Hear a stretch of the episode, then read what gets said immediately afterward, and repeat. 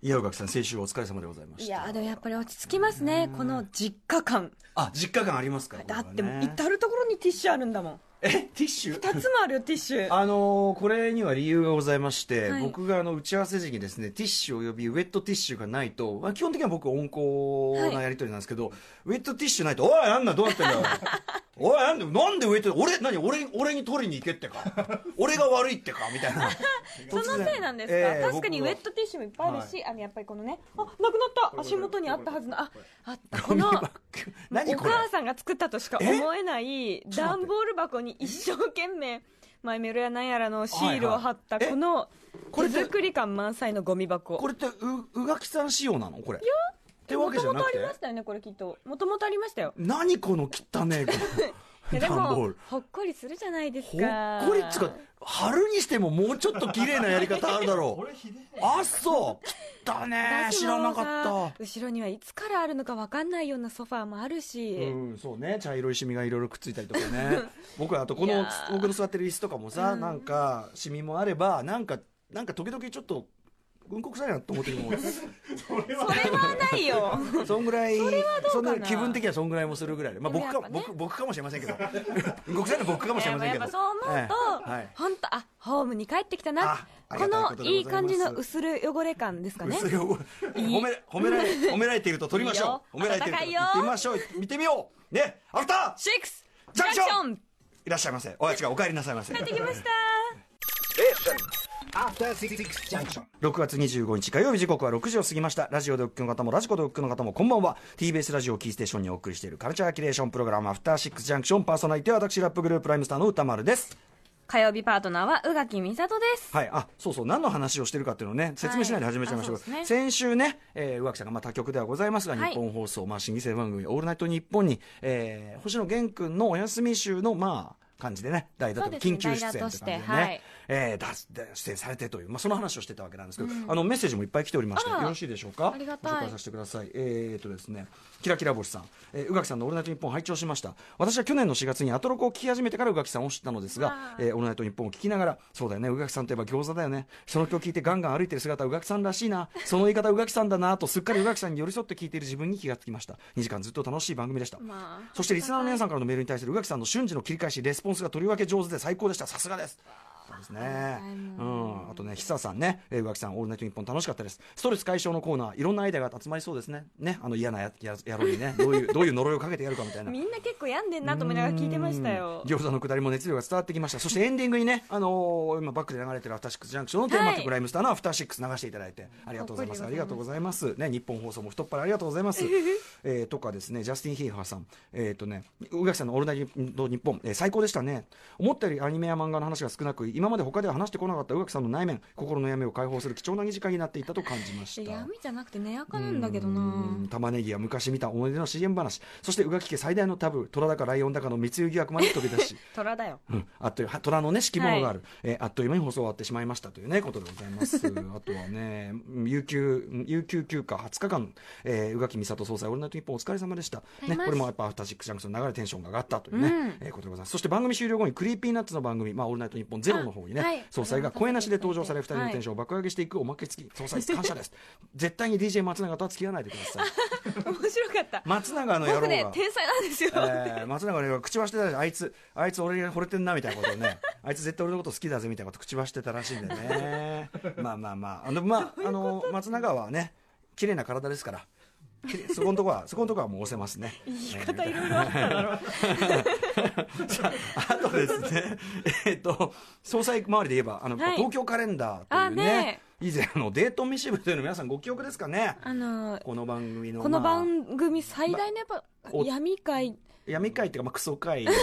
クソ時間、はい。ね、黒歴史というやつですね。黒歴史として知られてい。る、まあ、デート飯、えーこの番組に関わらずですけど、まあえーとまあ、TBS この、ね、ラジオ周りの、まあ、作家さんとかもろもろね、えー、と何でしたっけ？えー素人童貞でしたっけ？なんかそんなようなそういうお付き合いしたことがない三人。えーお付き合いしたことがない、えーで付き合っちゃうと退部になるというね、そういう部で、で、東京カレンダーをバイブルにして、で、まあ、要は東京のその素敵なお店で、まあ、いずれ来るデートの、そのね、あれに備えて、えーいろいろ段取りを想像して楽しもうじゃないかという、まあ、この番組の 屈指のクソ会としてられるね、時間帯でございました。ボコボコにしたことを覚えてますよ、私。えー、よりによって、あれ結構最初だったんですよね。そうですね。4月とかまだそれこそね。かな。4月5月ですよね、まあで僕がやっぱいない時間帯だったんで金曜日の時はね、えーうん。僕は心苦しい限りでございまして本当にね。そうそうそう。で,、まあ、であのその彼らのバイブルであるところの東京カレンダーに、えー、となんと宇垣さんが表紙を飾られてすいませんね。中のグラビアページも飾られてということで、ははい。いやってしまいましたというね、はい。で、えっと、こちらもですねメールいただいております。ラジオネーム娘の名前はレイチェルさん。宇垣さん東京カレンダー8月号を拝読しました。夕暮れの東京湾クルーズをたしなむ宇垣総裁のお姿を見、えー表紙のコピー。ビール片手に夏にしたいことを読んだアトロクリスナーなら誰しもこう思ったはず。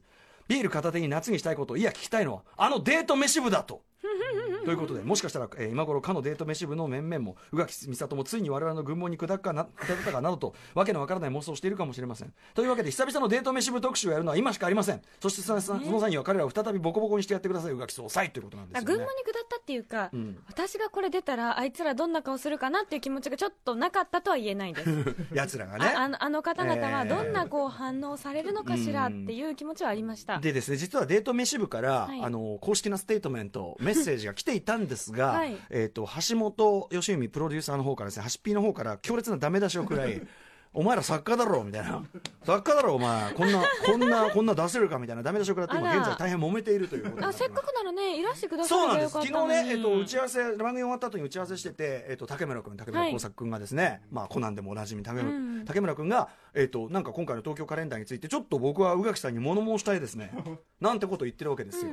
なので、えじゃあ明日の6時台来ればいいじゃないかって言ったんですけど、近寄る気配さえないですよね。なんでかしら、えー姿影も形もないですしさっきなんならさっきのステートメントも連名してなかったですよね。か竹村君は書いていませんでしたよね逃げの一手ということなんでしょうかね。ちょっとまあ詳しくは彼の口から。ね言いたいことがあるんだったら面と向かって言えばいいのに、なんでかしら、まあまあ要は宇垣さんのこのグラビアとポエムのちそのフォーマットがいつもと違うじゃないか。いつもの東京カレンダーと違うじゃないか。シュランガのオブザイヤー。知らんがなオブザイヤー。いつもはもっとあのか男側の目線男側からこの恋人見た目線みたいな、そういうこう恋愛設定みたいなのに、はい。これはなんかこうなんか男友達とワイワイみたいなやつやない。っていうかなんなら宇垣さん本人目線やないけみたいな。ああとなんかねいろいろ言ってましたよ。エロ。ちょっともうちょっとエロい写真があってもいいんじゃないかとかね。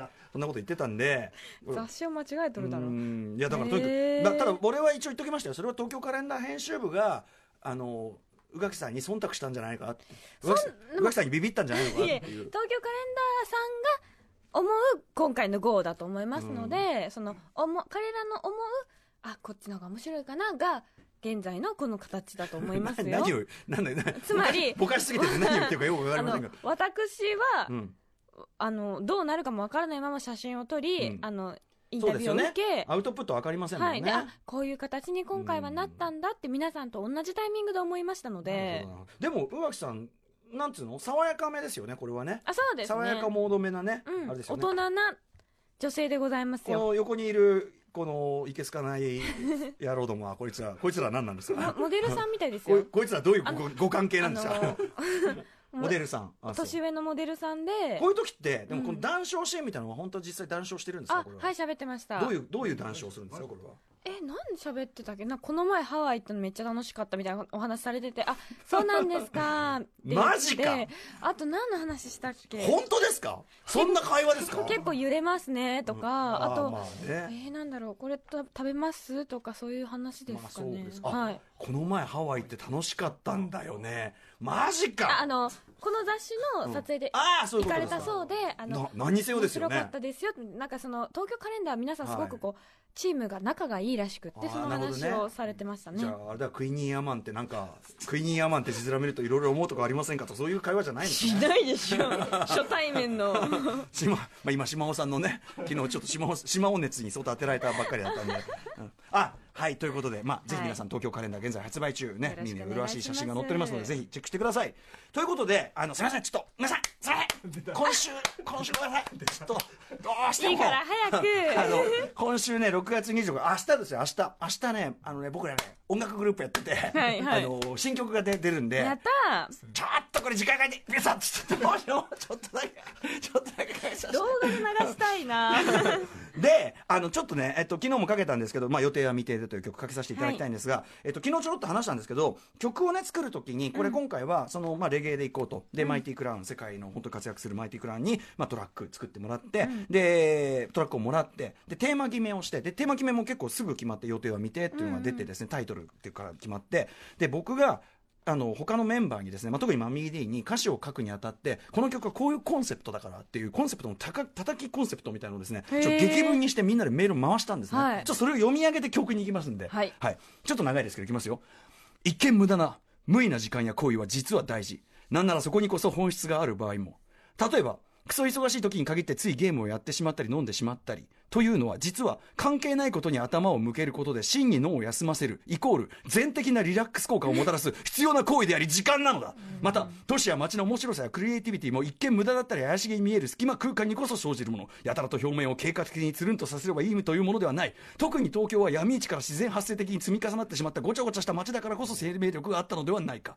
さらに我々の人生そのものもきっちりした計画設計通りにいかないからこそ例えば思ってもみなかったところにたどり着けたり人と出会えたり真に豊かなその人固有の経験となるのではないか。子供などそんな不確定要素の最たるもの。そんなこんなで今この瞬間のグレイゾーンさんモラトリアムさんにこそ本当の豊かさがあるのだから。予定や未定状態を存分に楽しもうじゃないか。まさにこんな曲を聴きながら。ということで ライムスター予定は未定で。お願いちょっと聞いてちょっと聞いてお願いします。聞いて聞いて。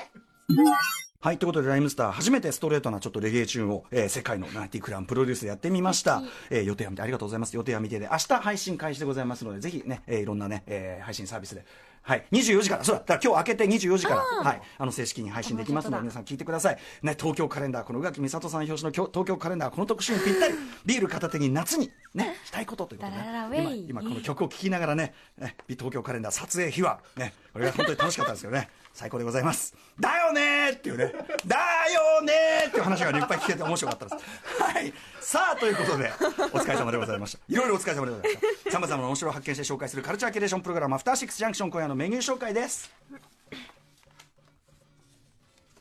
この後すぐ「機動戦士ガンダム」など数多くのアニメーション監督を務めた富野義行さんの初めての回顧展をご紹介そして6時半からのカルチャートークにはバンド爆風スランプのボーカルサンプラザ中野くんが登場です、はい歌丸さんとは同じトラウマを抱えた者同士ということで およそ10年ぶりの再会だそうですそのトラウマはあの俺が与えたんですけどね、なかったんね。はい、2009年ギャラクシー賞授賞式以来の再会となります。本当にその説はお世話になりました。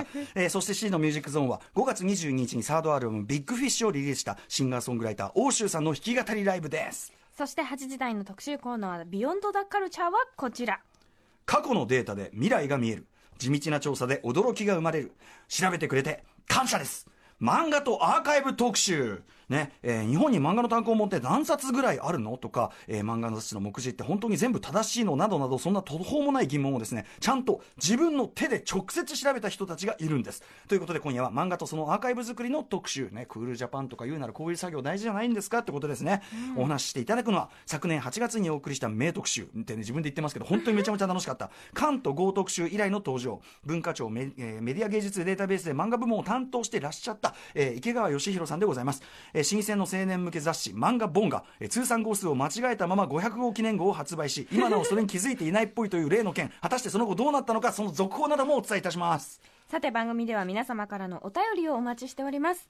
メールアドレスは歌丸 @tbs.co.jp 歌丸 @tbs.co.jp まで読まれた方全員に番組ステッカーを差し上げています。えー番組では各種 SNS もやっております。ツイッターではお知らせや放送のフォローインスタグラムではスタジオの模様そして LINE では日々放送前に番組の予告が届きます。各種フォローをぜひお願いします。それではアフターシックスジャンクション行ってみよう。After Six Junction.